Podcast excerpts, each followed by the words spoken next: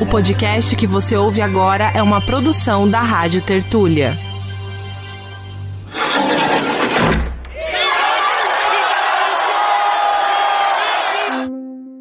Eu acho que a gente tem um novo momento mesmo da militarização, porque é uma rearticulação de um projeto de poder de extrema-direita que tem como centro os militares.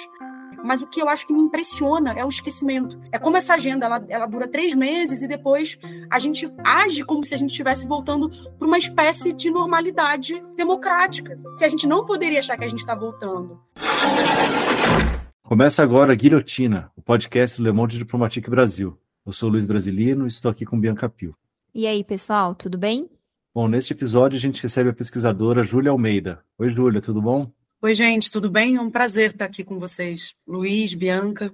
Doutoranda em Direito pela USP, a Júlia é mestre em Direito pela UFRJ, advogada e professora de Direito na AMB Morumbi. Ela é pesquisadora do Grupo de Pesquisa Direitos Humanos, Centralidade do Trabalho e Marxismo e também do Núcleo de Estudos da Violência, ambos da USP. Ela está lançando pela editora Alameda o livro A Militarização da Política no Brasil Contemporâneo, obra sobre a qual a gente vai conversar com ela hoje. Júlia, você podia começar contando para a gente um pouco sobre a sua pesquisa que resultou no livro? Como é que foi, como é que surgiu o interesse para pesquisar esse tema? É, essa pesquisa ela é produto, né, uma adaptação da minha dissertação de mestrado é, que eu fiz na UFRJ sobre a orientação da Luciana Boatê, que atualmente é vereadora do Rio.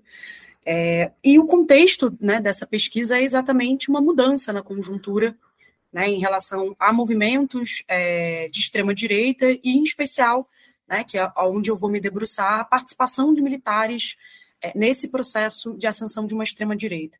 Então, é, eu vou buscar um pouco compreender como surgiram esses movimentos na relação com suas bases militares, e aí entendendo, sobretudo, é, o que, que tem de permanência histórica, né, ou seja, o que vem e acompanha a gente na nossa formação social e econômica brasileira e o que é exatamente processo de mudanças conjunturais, de mudanças mais recentes na sociedade brasileira. Então, um pouco a tentativa é identificar o fenômeno, né? Eu, eu entro no mestrado em 2018, quando o Bolsonaro se elege presidente, no ano do assassinato da Marielle Franco. É, então, eu sinto uma necessidade muito grande de tentar compreender e aprofundar um pouco as raízes é, do, do bolsonarismo, né, as raízes do bolsonarismo e desse processo de avanço autoritário na sociedade brasileira. Júlia, antes da gente começar a falar sobre os fatos históricos e tal, é, propriamente ditos, eu queria te pedir para começar explicando o que, que é a militarização da política, né? Você conta lá no livro que é a participação de militares em cargos do governo, mas não só, né? Exatamente. Acho que esse é um elemento central, assim, é, porque quando a gente vai estudar militares, né, a gente tende a fazer é, uma, um processo que para na ditadura civil-militar, de alguma maneira. Ou seja, quando acaba a ditadura, vem a redemocratização, e a gente acha que todo aquele arcabouço que foi construído nos governos militares, né, ou seja, é, toda aquela forma de intervenção dos militares na política deixou de existir.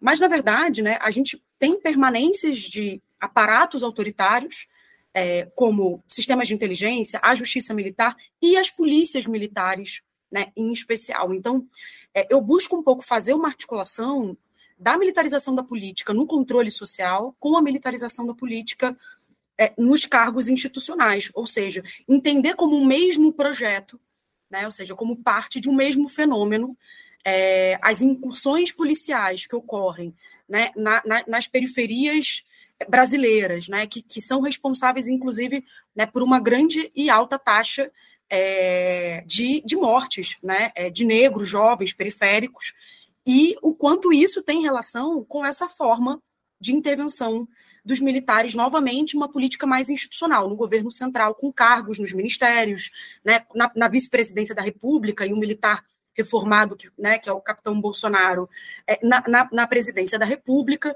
Então, tentar compreender como isso se interliga. E aí isso nos ajuda a perceber né, que existem ferramentas e mecanismos que permaneceram na Constituição de 88 e que estão presentes na sociedade brasileira há muito mais tempo e que permitem um novo arranjo é, de poder onde é, você tem é, esse viés autoritário né, de militares ocupando postos centrais no governo é uma, uma realidade. Né? Mas isso não surge do nada, isso não é que os militares, eles depois da, né, depois da redemocratização, eles não participam mais da política, eles mudaram a sua forma de participação é, na política. Então, é tentar um pouco compreender o fenômeno a partir dessas duas óticas, né? Uma mais na base mesmo da sociedade brasileira, através do controle social, e uma outra, né, compreendendo essa forma de intervenção no governo central, né, em cargos é, importantes do governo federal. Uhum. Júlia, ainda no campo dos conceitos, eu queria te perguntar sobre a relação entre militarização e autoritarismo. É, como é que esses dois elementos aí é, dialogam, né? Eles não são a mesma coisa, mas caminham juntos, né? Exatamente. Eu acho que esse é um ponto, inclusive, que a gente precisa pensar no ponto de vista do que está acontecendo no mundo, não só no Brasil.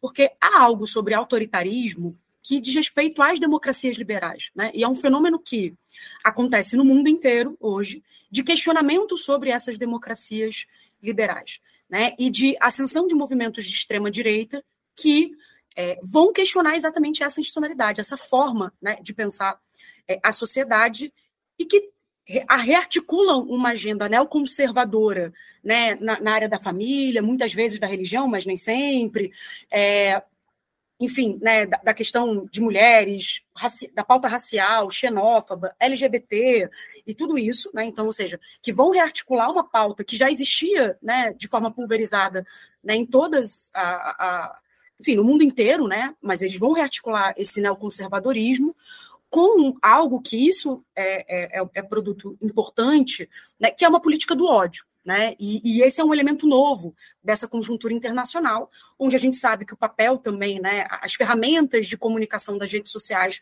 potencializam também né, for, foram utilizadas por esses movimentos de extrema-direita como uma estratégia para potencializar essa radicalização política e que vem minando, né, como foi a questão do Trump nos Estados Unidos, inclusive com o Capitólio, né, ou seja, com a invasão do Capitólio, que a gente viu se repetir aqui no 8 de janeiro. A gente teve há pouco tempo né, as eleições aí na Argentina, onde também esses elementos do discurso de ódio estão presentes, com uma pauta é, também com esse conteúdo neoconservador. Então, a gente tem uma crise né, é, da democracia liberal no mundo.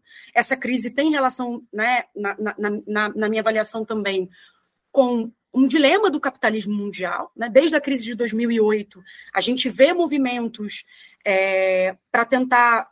É isso, a pauta distributiva né, tá, tá em disputa é, no mundo inteiro, e a gente tem um avanço aí né, do neoliberalismo, da precarização do trabalho, da precarização das relações é, na sociedade como um todo e das condições de vida da população, e isso acaba fazendo com que exista é, um momento de encruzilhada. Esse momento de encruzilhada ele está presente no mundo inteiro, e a extrema-direita tem, tem, né, tem conseguido operar nessa dinâmica. E eu falei isso para dizer que a gente está dentro de um contexto mundial né, é, de surgimento de visões autoritárias é, de mundo, né, ou seja, de rearticulação de determinadas visões autoritárias, para dizer que existe uma especificidade na sociedade brasileira, que é o ponto da militarização.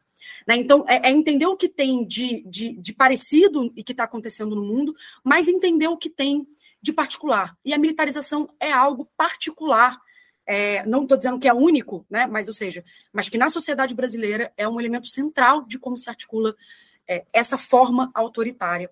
Né?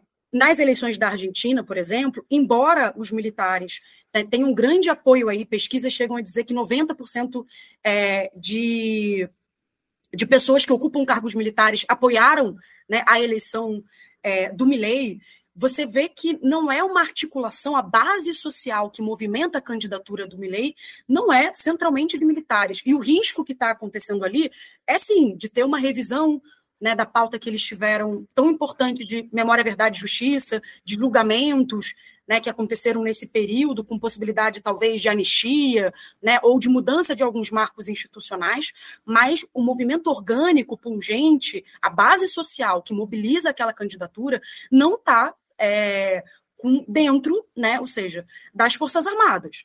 Né? Então, isso é importante da gente compreender como uma, uma distinção do caso brasileiro, que tem relação né, exatamente com é, o que foi ao longo da República brasileira, né, a intervenção e o papel que os militares ocuparam na política e que ocuparam na garantia de uma determinada ordem social e econômica, né, ou seja, de um determinado sistema de desigualdade, e que isso é mais parecido na América Latina, inclusive com a Argentina, do que é, do que diferente, né? Mas a Argentina vai ter um processo de transição democrática muito diferente do nosso, e isso vai ser um, um, um, uma construção para o futuro, né? Eu estou falando do futuro, esse momento, é, onde esse traço da militarização não tem mais o mesmo peso, mas que foi uma, uma constante na América, na América Latina, né? e que o Florestan Fernandes, inclusive, né, ele vai dizer que é, tem relação com como se dá o capitalismo né, nas sociedades é, dependentes e periféricas,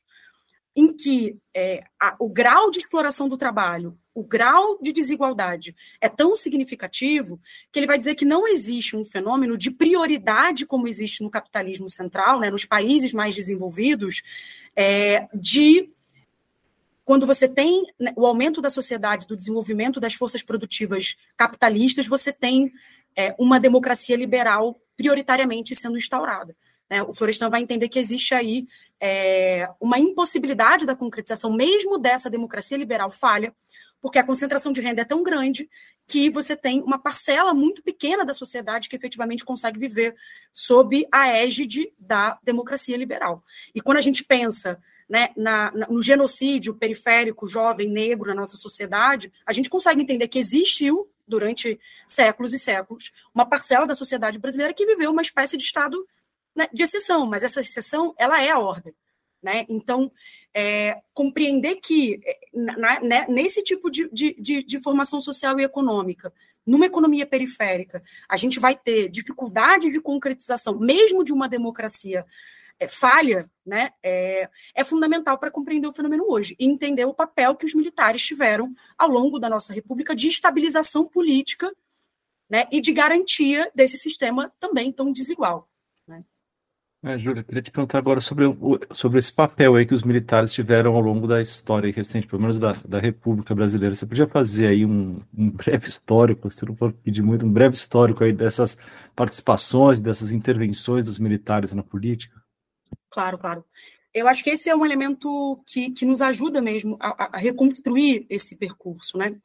A gente vai ter com a proclamação da República, antes a gente tem, né, é, evidentemente, o, o, exército, né, as, as forças de segurança de uma forma geral sendo utilizadas para reprimir, inclusive, movimentos é, de, de, libertação, né, ou seja, de proclamação, que visavam a proclamação da República, assim como a libertação né, da escravidão, né, na época. Então a gente vai ter né, o exército sendo usado para o controle social, a gente vai ter a Guerra do Paraguai um pouco antes da proclamação é, da República, mas é, é com a República que a gente vai ter o que a gente chama efetivamente da formação do Exército Nacional. É, porque antes você tinha, inclusive, forças estaduais, que eram, na maior parte, forças públicas de segurança, que, é, que seriam hoje o equivalente a polícias estaduais, né, que faziam um contraponto né? Ou seja, tinham às vezes mais treinamento, é, mais armamento e mais efetivo do que o próprio Exército Nacional. É, depois, lá pela década de 30, né, e aí sim, com, com o golpe do Estado Novo 37 em especial, que isso vai se consolidar e se inverter completamente. Porque durante a República Oligárquica, né, ou seja, quando a gente tinha ali aquela, né, que a gente estuda na, na, na, escola República Café com Leite, né, as disputas oligárquicas de setores econômicos na sociedade brasileira, essa disputa ela também estava relacionada né, a uma necessidade de manutenção de uma polícia própria de cada um desses grupos. Então, você tem forças policiais estaduais muito fortes e é isso, né? Com poderio superior, inclusive, ao do Exército. Num projeto, digamos assim, né? E aí a gente está falando de uma formação mais capitalista clássica, com a abolição da escravatura e com a necessidade de formação né, de uma mão de obra assalariada, você vai ter todo esse processo de construção aí de um projeto nacional né, é, para o país. Esse projeto nacional ele vai ter um marco fundamental que é a Revolução de 30, né, onde é, que, é uma, que é uma revolução de tenentes, né, na verdade, é, que foi conhecido como movimento do, do tenentismo, mas tinha muitos sargentos também né, sendo aí é, fundamentais nesse, nesse processo, é, e que é, vai mudar completamente a estrutura do Exército. Né? A gente vai ter o Guas Monteiro sendo é, a principal figura do, do, Exército Brasileiro nessa época, onde uma série de reformas vão ser feitas nesse sentido da profissionalização e controle interno também dessas Forças Armadas, porque é, tiveram muitas revoltas, né? É, tanto na Marinha, né, tem né, um, um, um caso clássico, quanto no Exército Brasileiro, pelas condições né, dos praças. Né? Em especial, você tem duas formas de ingresso no Exército, os oficiais e os praças, e os praças eram né, as pessoas mais pobres, mais vulneráveis da, da sociedade brasileira. Então, tiveram muitas revoltas e um processo de politização muito forte, de disputa dessas Forças Armadas para outros projetos políticos que estavam em disputa na sociedade. Né? O comunismo era um deles, o Prestes, né, vai ter aí a coluna Prestes, vai ser um importante é, articulador também aí desse projeto. Então, você tem um exército em disputa e isso é muito perigoso, né, para quem quer manter uma determinada ordem. Então, você vai ter uma série de mudanças, de expurgos, né, de, de, de controles ao longo desse período, onde só se finaliza mesmo com é, a ditadura civil-militar, com reformas feitas na ditadura civil-militar para, ter esse controle, exatamente para viabilizar um, um, um, exército, uma força, umas forças armadas que dessem esse apoio para as burguesias, para determinadas burguesias brasileiras, né, para interesses econômicos né, é, do Brasil de manutenção da ordem. Né? Então, é, toda vez que tinha algum risco, e que teve algum risco na República Brasileira de projetos mais democratizantes, as Forças Armadas entraram né, para controlarem exatamente é, essa saída. O Goulart, né, com, com, com o golpe de 64, é uma delas. Antes disso, foi o plebiscito do parlamentarismo em 61. Né, você teve uma disputa com o próprio Juscelino antes, é, que quase também né, é, gerou aí um, uma preparação de golpe. Você tem o suicídio do Getúlio Vargas. Em 45, né, antes de assumir a posse, o Dutra você tem é, um golpe no, no, no, Getúlio, uns três meses antes, para depois assumir o Dutra, um golpe militar. Então, assim, você tem ao longo né, é, dessa, desse processo de construção de um Exército Nacional e das Forças Armadas a consolidação de um projeto é, onde essas Forças Armadas vão ter uma centralidade. E aí, em 37, você já vai ter o que chama-se, mais ou menos, o princípio desse, dessa ideia de projeto nacional, que era a seguinte tese. A burguesia nacional brasileira não vai ser capaz de desenvolver o capitalismo brasileiro, porque tem muita disputa nas oligarquias. Quem é o principal agente nacional que pode fazer isso? É o Exército Brasileiro. Né? Isso foi organizado pelo, pelo Exército Brasileiro. Então, eles estão desde 37, com um documento né, importante aí do Guas Monteiro, tentando construir esse projeto que vai dar né, a sua finalização em 64. E que vai ter na, na, na doutrina da segurança nacional, né, que é essa ideia de perseguir determinados inimigos públicos, né? Os inimigos públicos aí são os subversivos, aqueles que, né, que querem uma mudança do regime de alguma forma, e os pobres, né, como sendo os principais a serem dizimados e controlados nessa sociedade. Então você vai ter esse controle social que vai, obviamente, ter um outro lugar na, na ditadura civil-militar, é, mas ao longo dessa, dessa república, em que toda vez né, que esse projeto de poder foi colocado em risco, que um determinado patamar de concentração de renda vai ser colocado em risco, os militares agiram. E aí, só para fichar isso, é muito interessante perceber que foi durante a ditadura militar que você teve o maior percentual do PIB de industrialização é, no Brasil. E, ao mesmo tempo, é quando você tem a maior concentração de renda, porque isso só foi possível sobre muita repressão dos trabalhadores que não podiam se organizar e que estavam é, com a sua força de trabalho muito mal remunerado, muito remunerada de uma maneira muito abaixo do mínimo ali exigível. Né? Então, a, a, ditadura ela cumpriu um papel. Ela industrializou, mas ela fez isso sobre uma, um patamar de exploração do trabalho muito significativo. Então, ela serviu a determinados interesses econômicos da época que, com o tempo, a gente consegue é, deixar claramente é, perceptíveis né, para esse objeto de estudo. E, Júlia, é, voltando aqui no tempo, entrando no capítulo 2, eu queria te perguntar sobre é, como é que o fato da nossa primeira república ter sido é, proclamada, entre aspas, por um por força de um levante militar, impactou na forma como as Forças Armadas foram definidas na nossa primeira Constituição Republicana? Então, é interessante né, essa, essa relação, porque a verdade é que a gente vê que toda vez né, que as Forças Armadas elas vão sofrer um processo de politização, ou seja, elas vão ser chamadas para intervir na política, a gente vai ver que elas vão construir também, né, a política entra nas Forças Armadas, elas vão começar a construir projetos é, de poder.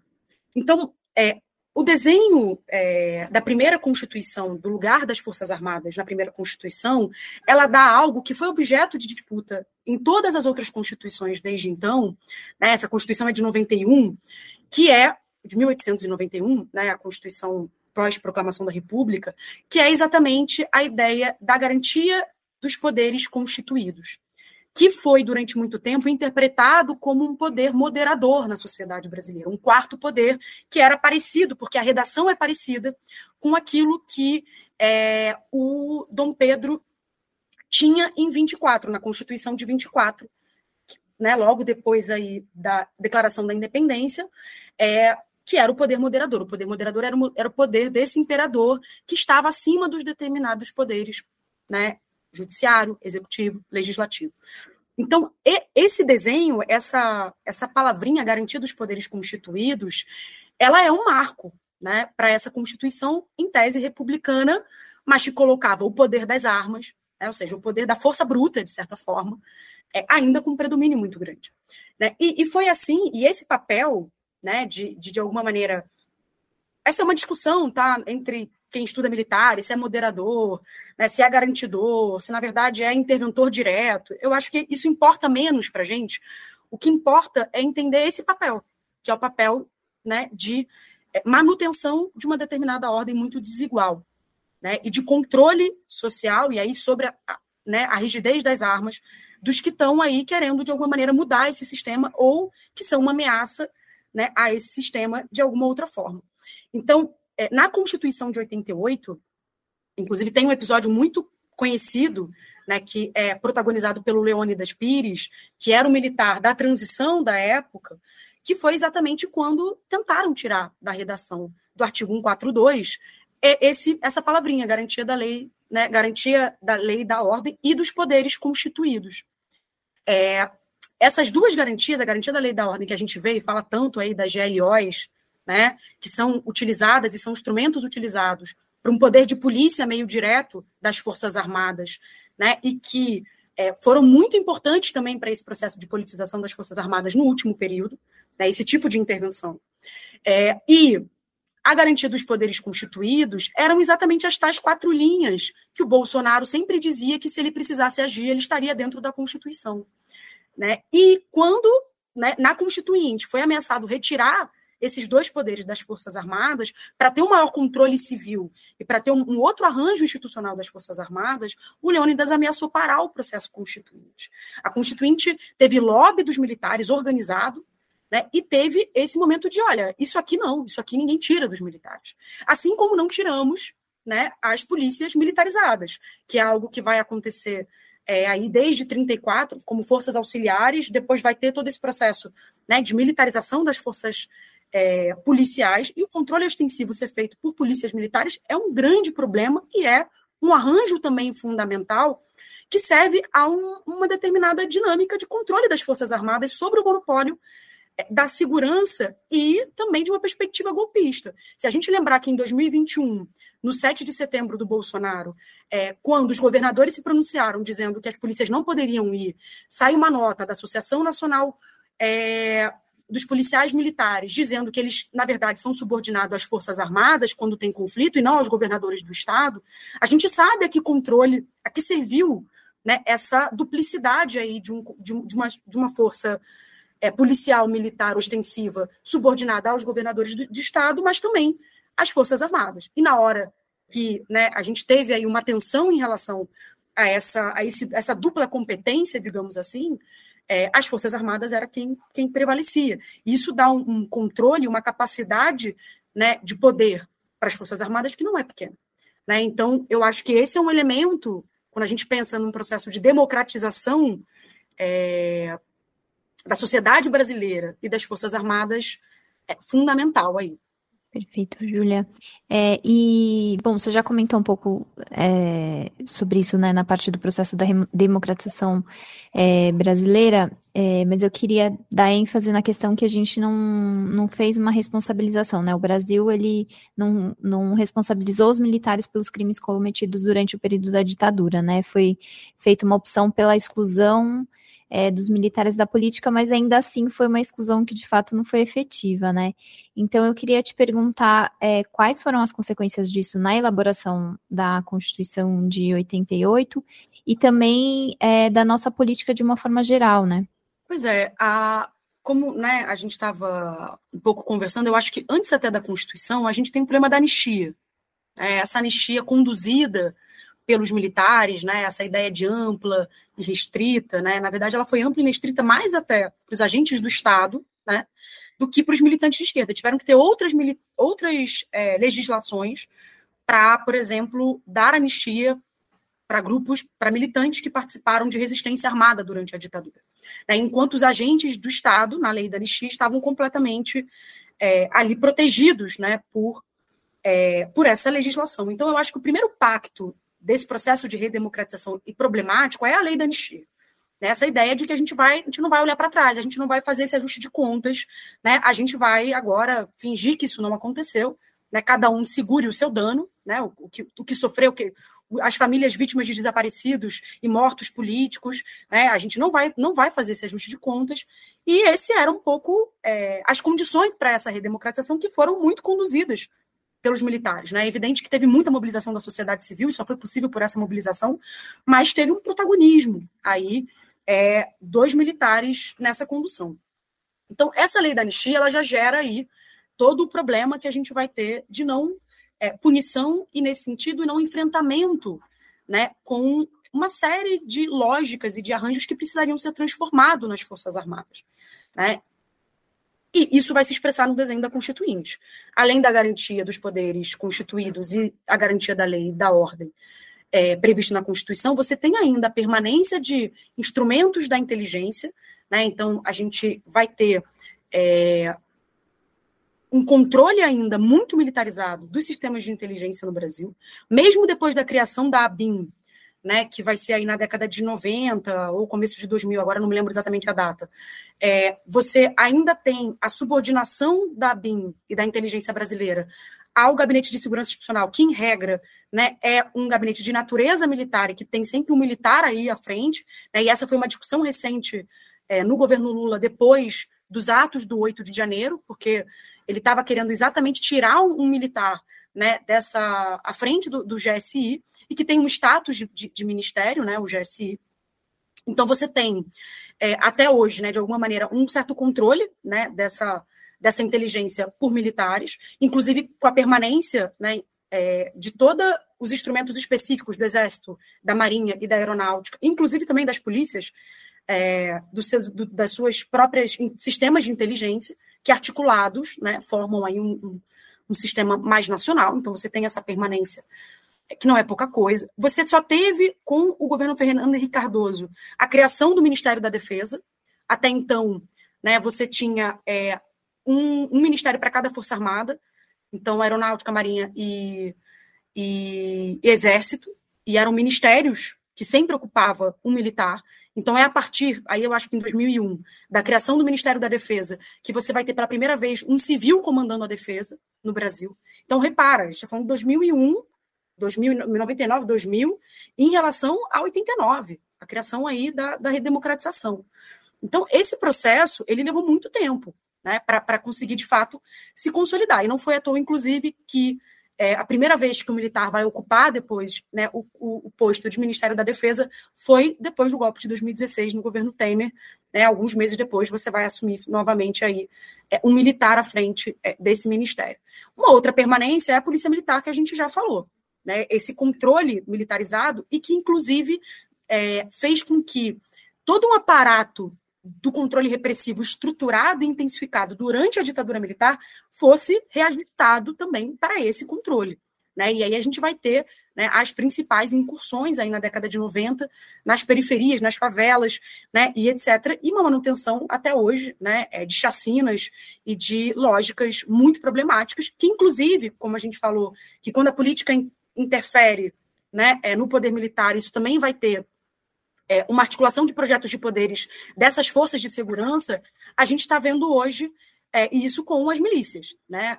É, a gente vem de longos anos das polícias militares fazendo esse tipo de controle social e construindo um projeto de poder relevante, né, que vai ter aí a bancada da bala, né, inclusive ser denominada assim no Congresso Nacional, com candidaturas de policiais, com candidaturas das Forças Armadas, e a gente tem, no Rio de Janeiro em especial, a articulação de um grande projeto miliciano que domina o Estado. Né, e isso não é à toa, isso é um elemento é, bastante evidente de como se articula essas duas coisas, esse controle social com esse projeto é, de poder. E também algumas permanências para fechar da justiça militar. Né? A justiça militar ela vai ter aí é, uma disputa sobre o julgamento de civis, é, no caso de militares contra civis, né, em relação aos homicídios. E a gente tem uma legislação de 2017 que diz que em operações da garantia da lei e da ordem, os militares não são mais julgados pelos tribunal de júri, tribunal do júri, mas são julgados pela justiça militar, né, em caso de homicídio, de crimes contra a vida. Então, assim, é, isso foge muito né, de qualquer marco que é estabelecido no mundo de controle civil sobre militares e de forças armadas, né, e de forças armadas lato senso, dentro de uma perspectiva democrática. E a gente precisa fazer esse debate na sociedade brasileira. Eu acho que não é possível, depois do 8 de janeiro, né, e depois do governo Bolsonaro, a gente não abrir de forma séria, como a gente tem, por exemplo, com a economia. Né, recentemente teve um programa aqui da Guilhotina falando sobre, com a Juliana e com o Pedro, né, sobre a perspectiva é, da economia, e que existem duas agendas, uma agenda liberal né, e uma agenda distributiva. E como é que a gente não pensa isso quando a gente está falando de forças de segurança? Né? A verdade é que, no máximo, quando você tem é, governos progressistas eleitos, às vezes, nem sempre, você mata um pouco menos, mas não existe uma disputa real né, de projetos sobre as forças de segurança no Brasil hoje. Né? E claro que tem um problema da correlação de forças, ou seja, não é só uma questão de desejo. Quando você está falando de poderes armados, né, onde você não tem setores organizados, né, que, que tem aí uma perspectiva efetivamente atuante mais democrática, é difícil. Eu sei que tem, tem reformas que não foram feitas e estão sendo anunciadas desde o 8 de janeiro, como, por exemplo, a PEC, para limitar militares da ativa, né, podendo é, é, é, é estar, exercitar cargos públicos, desculpa, exercer cargos públicos, e até agora não foi, eu sei que não foi também porque não tem maioria no Congresso, porque tem né, uma disputa aí que não é brincadeira de ser feita.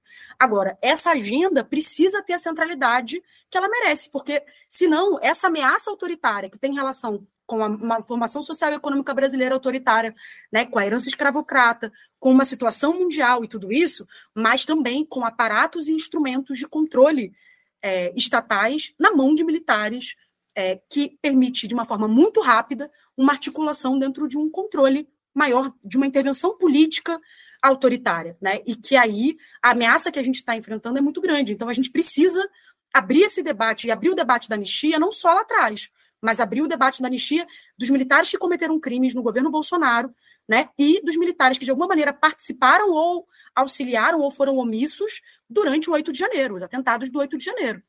Né? Então, esse tema, que inclusive a gente está vendo que o Supremo julgou aí né, civis em relação ao que aconteceu no 8 de janeiro, mas militares é muito difícil, não tem. E teve um julgamento no STM que absolveu todos os militares que, está, que poderiam estar implicados. É, esse é um tema central para a gente pensar é, o que vai ser o Brasil nos próximos anos. Júlia, só para não perder a oportunidade da, da indicação, você citou o episódio com a Juliane Furno e o Pedro Rossi, episódio 222 aí do Guilhotina. Se tiver interesse, vai lá atrás. É, Júlia, você citou o episódio é, do Leônidas Pires Gonçalves na Constituinte, né, que ameaçou parar o processo se a garantia da lei da ordem fosse tirada ali, né, da, da Constituição. E aí você explica no livro que as operações, que essas operações, né, de garantia da lei e da ordem, têm sido uma forma de, de institucionalizar um estado de exceção pontual. Você podia explicar para a gente como é que isso funciona e quais as consequências dessas operações para a militarização da política? Sim, é, a garantia da lei e da ordem, né, ela é uma espécie de poder de polícia dado né, aos militares, é, em algumas situações. Né? Nem sempre elas estão relacionadas a incursões, por exemplo, que é a parte mais drástica né, dessa utilização, é, ou para reprimir protestos, né, então quando teve greve dos caminhoneiros, né, esse tipo de manifestação, você algumas vezes colocou a garantia da lei da ordem é, para reprimir, ou, né, no caso, como a gente teve no, no, no, Rio de Janeiro, durante um ano, durante inclusive a intervenção federal é, militar na segurança pública do Rio de 2018, a gente também estava sobre a garantia de uma lei da ordem né, em alguns territórios é, no, no, no, estado do Rio. E isso é, foi muito importante um, para a proteção desses militares que abusam de alguma forma né, desse, desse poder. Né? Então, você tem aí todo um instrumento e uma institucionalidade própria construída, que inclusive é, se refere ao próprio julgamento desses militares que é feito junto à justiça militar e, portanto, uma, uma justiça corporativa, né, que vai ten, tender a proteger esses militares. Por isso que é um marco importante, né, você ter é, um, a garantia de que militares são julgados pela, pela justiça civil no caso de crimes contra civis. E isso é um elemento né, fundamental aí do controle civil em relação a militares, mas você tem aí uma série de é, proteções, portanto, a esses militares durante a garantia da lei e da ordem. E eles vão estar fazendo o que a gente chama de uma função atípica é, do, do, do, Exército brasileiro, né, que em especial é o Exército, mas dos militares brasileiros, né, que é exatamente esse alguma forma de poder de polícia. Também é usado em alguns momentos no caso de grandes eventos, é, de eleições, tá? Então, assim, tem, um, tem uma aplicação é, bastante genérica, mas o que mais é problemático, né, o que mais nos ameaça, é exatamente essa intervenção na política. Né? Essa garantia da lei da ordem ela é um controle político. E ela foi muito fortalecida, isso é importante dizer, depois das operações do Exército Brasileiro no Haiti. Né? O Haiti, através do MINUSTAH, né, que era ali foi uma ocupação que a ONU fez no Haiti, né, para reestabelecer em tese ali a ordem democrática, o Brasil assumiu a posição de gerenciamento dessa operação militar. Gente, você tem hoje os, os, os principais militares que ocuparam lugares centrais no governo Bolsonaro, eles estavam nessa operação como comandantes em força, que tinha, né, eram tanto comandantes do exército como meio que governantes provisórios é, do Haiti.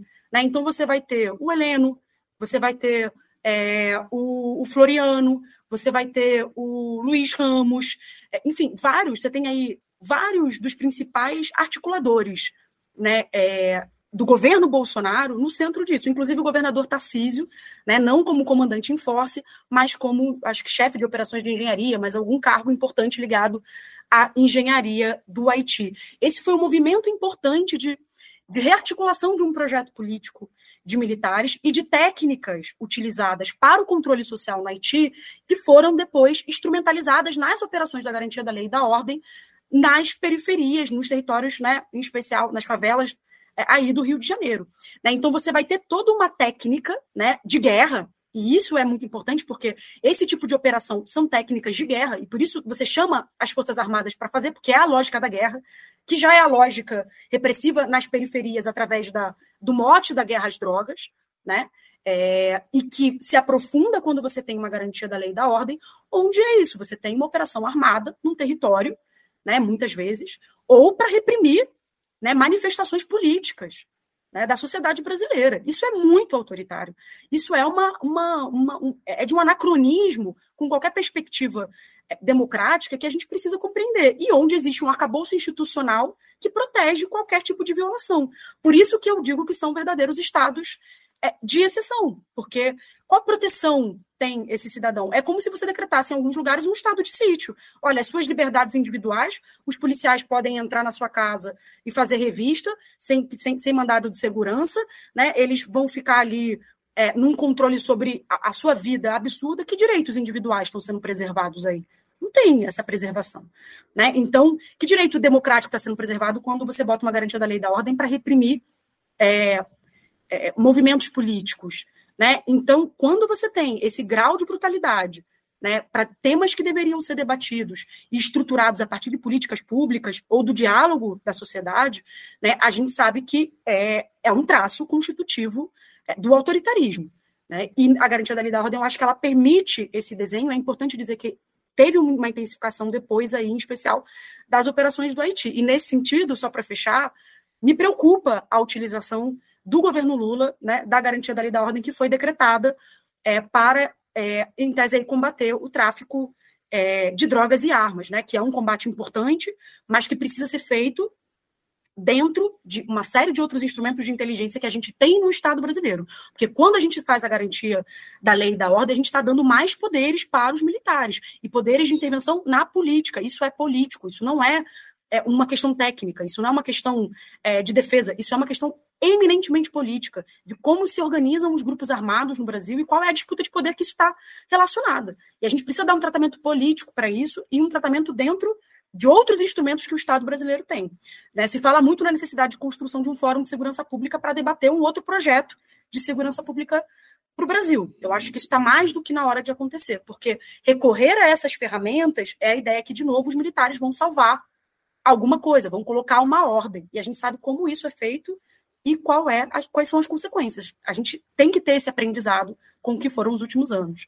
Certo, Júlia. E, Júlia, o aumento né, dos militares ocupando cargos no executivo, que se intensificou sobretudo a partir do Temer, e também no legislativo, né, consolidando a bancada da bala, isso veio junto com o aumento do processo de autoritarismo político no país, que você eh, já comentou em respostas anteriores. Mas eu queria que você eh, explicasse um pouco para a gente em relação o quanto esses valores militares tensionam a condução da administração pública, e seria importante você dar um exemplo para quem está ouvindo a gente conseguir uhum. entender. Uma coisa fundamental né, para a gente pensar a democracia, né, mesmo a democracia liberal, né, é o quanto você tem esse controle é, em relação a uma determinada lógica republicana. Né? A perspectiva de que um agente público ele vai ser responsabilizado pelos seus atos, ele tem uma proteção, ele tem a estabilidade, né? a estabilidade do, do, do agente público é, é exatamente para ele poder ter uma proteção para ele agir de acordo com a legalidade, para não ser pressionado para agir de forma ilegal. Né? Isso é uma condição básica para a gente dizer que a gente está dentro de um Estado republicano. Eu estou falando uma coisa aqui muito, muito básica. A república, a ideia de que existem agentes que, que zelam pela coisa comum de todos nós e pela coisa pública. Quando a gente bota militares né, fazendo e cumprindo essas funções, é, existe um problema que é a lógica que os militares são formados, que é a lógica da guerra, né? que não é a lógica do diálogo, que é fundamental dentro né, de uma perspectiva democrática, a lógica de se sujeitar né, às pressões democráticas e ao debate público, né, é a lógica da guerra. E essa lógica da guerra, é, ela tem inúmeros é, desdobramentos. Né? Quando a gente está falando do problema dos militares no controle social, é que essa lógica da guerra ela é utilizada nos territórios periféricos, e a gente tem um genocídio hoje né, é, de uma parcela da população brasileira sendo realizado cotidianamente. As chacinas só aumentaram né, nos últimos anos. É, é essa é uma lógica. Mas quando a gente também está falando da intervenção desses militares na institucionalidade, a gente começa a ver coisas é, muito importantes, porque dentro das Forças Armadas, essa lógica da guerra também vem com a ideia de uma hierarquia, de uma disciplina, onde é, você, agente militar, você não vai ser responsabilizado se você está cumprindo ordens, porque, né, é, na, na, de alguma maneira, ou seja, você tem que garantir a hierarquia, porque numa guerra você não pode ficar questionando as ordens dos seus superiores. Então, existe um sentido dentro dessa lógica que, quando você aplica ela né, para é, a intervenção de militares na política, ela é nefasta para qualquer instituição, ela corrói é, uma perspectiva institucional democrática. A gente pode dar o exemplo do Ministério da Saúde, né, da condução do Pazuello à frente do Ministério da Saúde, onde eu acho que foi importante, foi essencial para aquela política genocida de lidar com a pandemia, você ter um militar que estava na cabeça dele recebendo ordens né, é, do presidente da República e que estava disposto a ir até o fim dentro dessas ordens. Porque para um agente público, e a gente viu que um monte de gente saiu, deixou o cargo, porque para um agente público fazer aquilo ali não é igual. É, a lógica é outra. Tem que ter uma certeza de uma impunidade, porque militar não é punido nesse país para poder conduzir aquela, aquela pandemia daquele jeito. A proteção que a justiça militar dá né, para os militares, ela também é importante, inclusive para esse tipo de não responsabilização. Quando a gente vê é, a tensão que teve com qualquer depoimento na CPI das vacinas dos militares envolvidos é, naquele episódio ou na CPI dos atos do 8 de janeiro, como os militares reagiram, né, ou seja, com essa ideia de um escrutínio público, que chegou a ter, inclusive, ameaças novamente né, em relação a essa condução, que é uma questão republicana, você era um agente público, você era um ministro de Estado, você vai ser chamado para depor numa CPI, né, a dificuldade que existe deles se comportarem como agentes públicos, que vão prestar contas para a sociedade. Né? Isso não, não, não dá, não, não entra dentro dessa outra chave, né, que é uma chave é, que passa por outros paradigmas. Né? Então, ela, esse problema da lógica da militarização e quando os militares ocupam esferas centrais é que questões como o diálogo, né, é, como a, a capacidade é, de, de, se responsabilizar dentro de uma perspectiva legalista mesmo, né, e não é, dentro da sua hierarquia, é, essa capacidade, é, essa não perspectiva do extermínio, da guerra, né, do inimigo público, que hoje são né, é, também ainda mazelas aí da teoria da, da, da, da segurança nacional da ditadura é, militar, que é anterior, mas que foi, né, sobretudo, utilizada na ditadura militar. Então, é, esse é um problema estrutural. Para além de dizer o óbvio, né? Quando você está falando de agentes públicos que têm um controle sobre as armas, a quem cabe a última palavra sobre a democracia? Né? Tem, tem um setor armado, tem um setor que não está armado e que está ali responsabilizando e fazendo essa política. Como é que você disputa poder em paridade de armas quando um setor está armado até os dentes.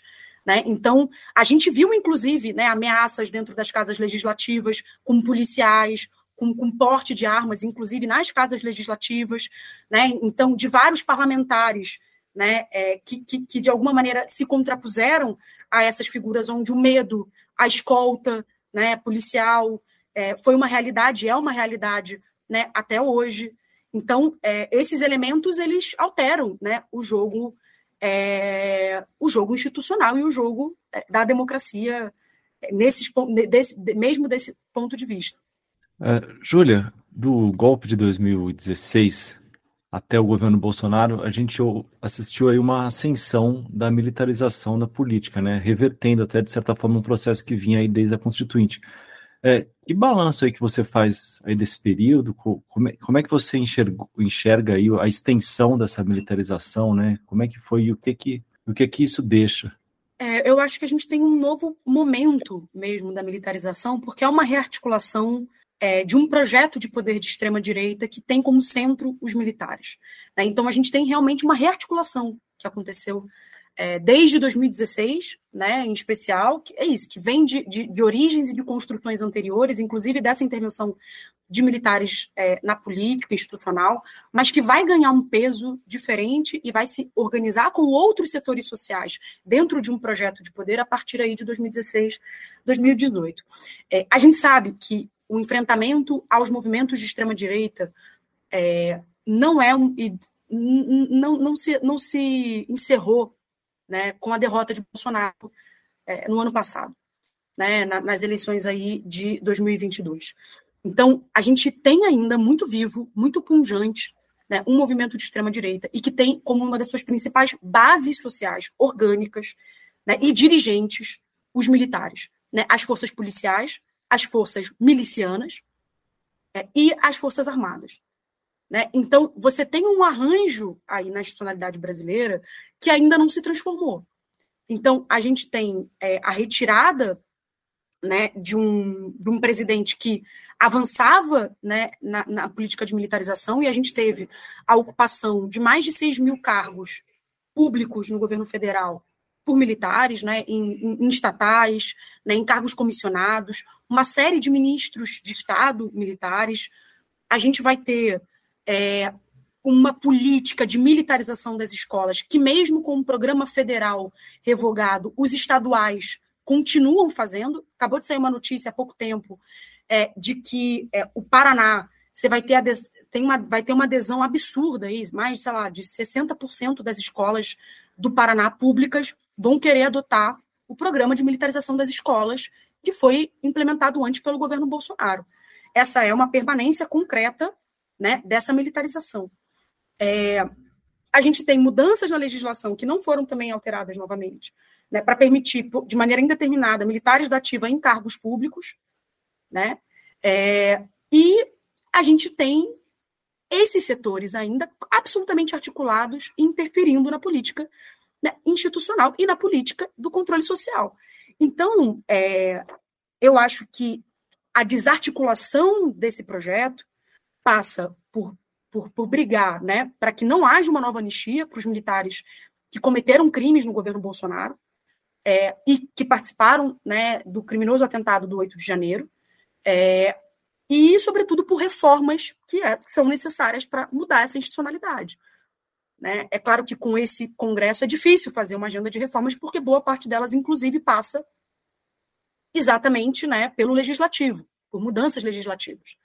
Mas, de qualquer maneira, é, é necessário que tenha-se uma nova agenda né, em relação aos militares, em relação às polícias, para a gente conseguir é, reestruturar aí o que foi esse último período. Então, respondendo mais diretamente né, à sua pergunta, eu não vejo ainda nenhuma movimentação é, que tire o aprofundamento que a gente experimentou nos últimos anos da militarização da política. Né? A gente continua com militares é, em lugares e ocupações muito importantes na política brasileira, né? com projetos é, de controle social com a mesma centralidade, inclusive essa última GLO, eu acho que é um elemento né, que se soma a isso, sem ter nenhuma perspectiva de punição para os crimes cometidos e é, mantendo, de alguma maneira, a capacidade de, de permanência dessa articulação com outros setores desse movimento de extrema-direita.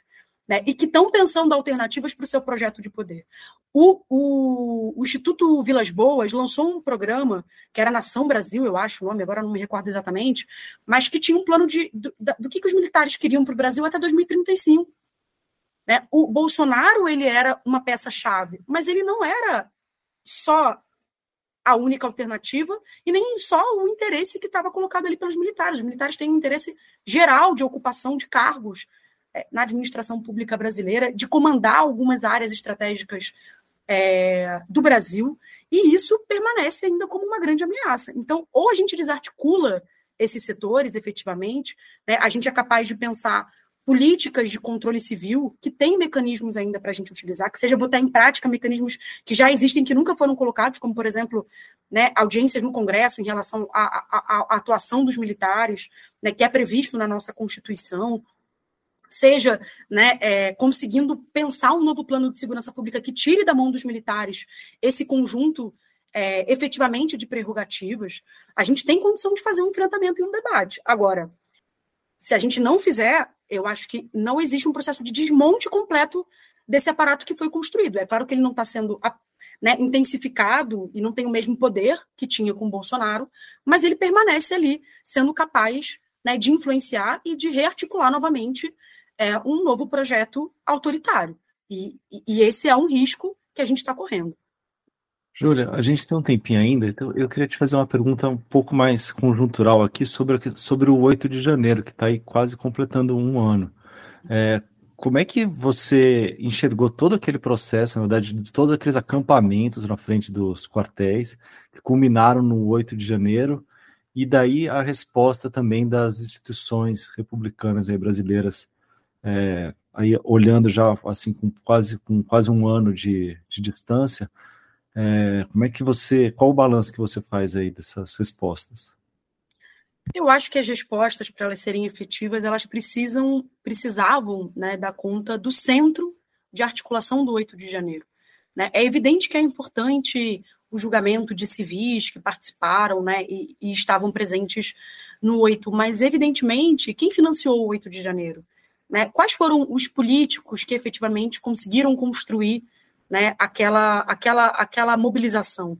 É, quem foram os setores militares que facilitaram né, essa, é, aquelas invasões e que, de alguma maneira, é, estavam é, estimulando né, ou até mesmo participando né, de forma é, escondida, né, ou seja, sem estar ali como representante da força, mas participaram desses atos do 8 de janeiro. Então, eu acho que a gente precisava de uma resposta institucional, primeiro, em relação à responsabilização, que passasse por os diversos grupos né, que, que estavam presentes nesse processo de articulação do 8 de janeiro. Né? Mesmo depois das denúncias que a gente vai ter aí do CID, né, do, do, do Mauro Cid e de todo esse é, processo de envolvimento da família Bolsonaro com uma parcela aí é, das questões relacionadas à possibilidade de golpe de Estado, à fraude das urnas eleitorais, né, e além do escândalo das joias, né, e, e de casos de corrupção, é, você não tem, apesar disso, você não tem efetivamente um, um, um avanço dessas investigações ao ponto de chegar né, nesses poderes políticos que estão aí centrais. O Bolsonaro hoje está inelegível, né, assim como o Braga Neto, mas por outros, por outras ações, não, não, não pela ação do 8 né, de janeiro. Então, é, a gente precisa, primeiro, isso, entender a extensão né, dessa, dessa, dessa responsabilização, que ela é muito aquém do que deveria ser. A segunda questão é que é exatamente as mudanças que eu acho que a gente tinha condição, a gente tinha pressão política melhor para fazer logo depois do 8 de janeiro, né, e que o Lula chegou a sinalizar, mas que não foram para frente. Né, que tem a ver com a PEC dos militares, de tirar exatamente essa ideia da garantia da lei e da ordem, de proibir militares da ativa né, participando é, dos, é, de, de, de, cargos é, no governo, né? enfim, de, ter um enfrentamento sobre essa agenda, de tirar o GSI do controle de militares, o Lula fez por um tempo depois, né? voltou, de tirar a inteligência né, desses setores, é, e, e, aí ter né, e articular uma inteligência própria, porque a gente também viu né, como esses setores de inteligência, de alguma maneira, estavam articulados nesse processo das invasões. Então, é, eu acho que o balanço, infelizmente, é muito negativo do que a gente conseguiu avançar né, nessa punição. E eu quero reforçar aqui que eu entendo que há um problema de correlação de forças para fazer alguns avanços, né, tanto no Congresso quanto com o fato de que a gente está enfrentando setores armados né, e, e, que são muito poderosos né, no Estado brasileiro. E por isso mesmo a gente precisa colocar isso como uma centralidade. Mas o que eu acho que me impressiona é o esquecimento. É como essa agenda ela, ela dura três meses e depois a gente a gente age como se a gente estivesse voltando para uma espécie de normalidade democrática, né? É, que a gente não poderia achar que a gente está voltando, né? Porque a gente sabe que permanecem políticas de segurança pública genocidas, né? Desses setores militarizados, né? E porque, sobretudo, né? A gente vê que não existe uma desarticulação desse projeto, né? E a gente vai enfrentar esse arranjo daqui nas próximas eleições de novo, né? Então, é, eu acho que, é, é, é, infelizmente, né, não existe uma centralidade política, não é um debate público que é feito cotidianamente, como a gente faz da economia, como a gente faz da educação, como a gente faz da saúde. Né? Essa agenda de segurança pública e de militarização ela precisa estar no centro da agenda de setores progressistas e democráticos no próximo período. Se ela não tiver, a gente vai estar daqui a três anos enfrentando uma eleição com riscos muito parecidos com o que a gente enfrentou no, no, em 2022. Né? Então, eu acho que isso é um, um problema. Né? É, e, embora haja dificuldades, não é razoável. Isso não está no centro né, da, da política brasileira hoje. Perfeito, Júlia. A gente está chegando ao final do episódio e a gente queria agradecer a sua participação e te devolver a palavra se tiver mais algum ponto, alguma questão que você gostaria de incluir para encerrar o episódio. Não, eu queria também é, agradecer aí a, a, oportunidade de estar é, no programa. Eu acho que é um tema muito importante né, para a nossa discussão sobre Brasil, para a nossa democracia. Então, eu espero que tenha que eu tenha conseguido aí contribuir um pouco com essa reflexão é, sobre alguns caminhos que a gente precisa enfrentar para que a gente tire do nosso horizonte né, essa ameaça mais estrutural autoritária né, e, e, e da extrema-direita no Brasil. É claro que a gente vai precisar né, de um enfrentamento em várias dimensões, né, a gente está falando de um aspecto fundamental dessa articulação da extrema-direita, mas que é um aspecto central. É que se a gente não mexer nela, a gente não consegue é, desmontar um pouco os arranjos que, que existem é, e que podem ser acionados em determinados momentos nesse sentido de maior autoritarismo. E de maior autoritarismo, só queria falar uma última coisa, que serve também a um projeto, como eu falei lá atrás da ditadura militar, existe um projeto que está sendo vitorioso com isso, um aprofundamento do neoliberalismo. Foi nesse contexto que a gente teve a PEC do teto de gastos, que a gente teve a reforma trabalhista, a reforma da Previdência, né, um aumento da, da, da precarização, portanto, das condições de vida, da pobreza. Né, então, ele está servindo a uma agenda de concentração de renda novamente. Né? Então, ele tem tudo a ver com uma disputa é, de projeto de país. É isso, obrigada. Excelente, Júlio. Muito obrigado. Obrigada, Júlia. Muito bacana a conversa. Muito obrigada para você que ouviu o último episódio do ano. É, a gente recebeu a pesquisadora Júlia Almeida, autora do livro A Militarização da Política no Brasil Contemporâneo. E a gente agradece por quem acompanhou nosso trabalho nesse ano de 2023 e a gente se ouve logo mais em 2024 tem episódio novo já pintando. É isso, gente. Também queria agradecer demais vocês pela audiência e na semana que vem a gente já está de volta. O Guilhotina é o podcast do Le Monde Diplomatique Brasil. Você pode apoiar nosso trabalho fazendo uma assinatura do jornal a partir de R$ 12,90 ao mês. Acesse diplomatic.org.br assine. Você também pode ouvir o Guilhotina na Rádio Brasil Atual 98,9 FM na Grande São Paulo ou pelo site da emissora, sempre às sextas-feiras, às quatro da tarde. Eu sou Bianca Pio e fiz o roteiro e a apresentação junto com o Luiz Brasilino. A edição e a sonorização são da Beatriz Pasqualino pela Rádio Tertúlia. Quem faz o design das nossas redes sociais é a Ellen Saori. Obrigada e até a próxima.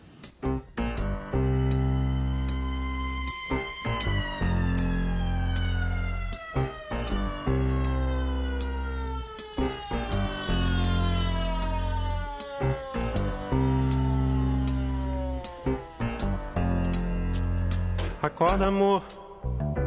Eu tive um pesadelo agora. Sonhei que tinha gente lá fora, batendo no portão. Que aflição era dura. Numa muito escura viatura. Minha nossa santa criatura. Chame, chame, chame, chame, chame ladrão, chame ladrão. Acorda, amor. Não é mais pesadelo, nada. Tem gente já no vão de escada fazendo confusão. Que aflição são os homens. E eu aqui parado de pijama. Eu não gosto de passar vexame. Chame, chame, chame, chame, lá, chame ladrão, chame ladrão. Se eu demorar uns meses, convém às vezes você sofrer. Mas depois de um ano eu não vindo Põe a roupa de domingo e pode me esquecer. Acorda, amor, que o bicho é brabo e não sossega. Se você corre, o bicho pega. Se fica, não sei não. Atenção, não demora. Dia desse chega a sua hora. Não discuta à toa, não reclame, clame, chame lá, clame lá, chame, chame o ladrão, chame o ladrão, chame o ladrão.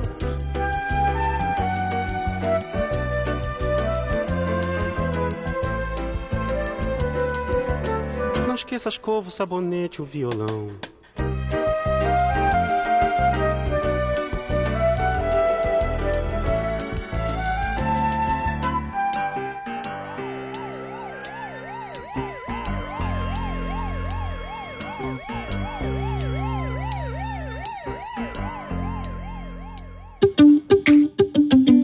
Quer produzir um podcast? Chama a Rádio Tertúlia, estúdio profissional e 20 anos de experiência na área. radiotertulia.com.br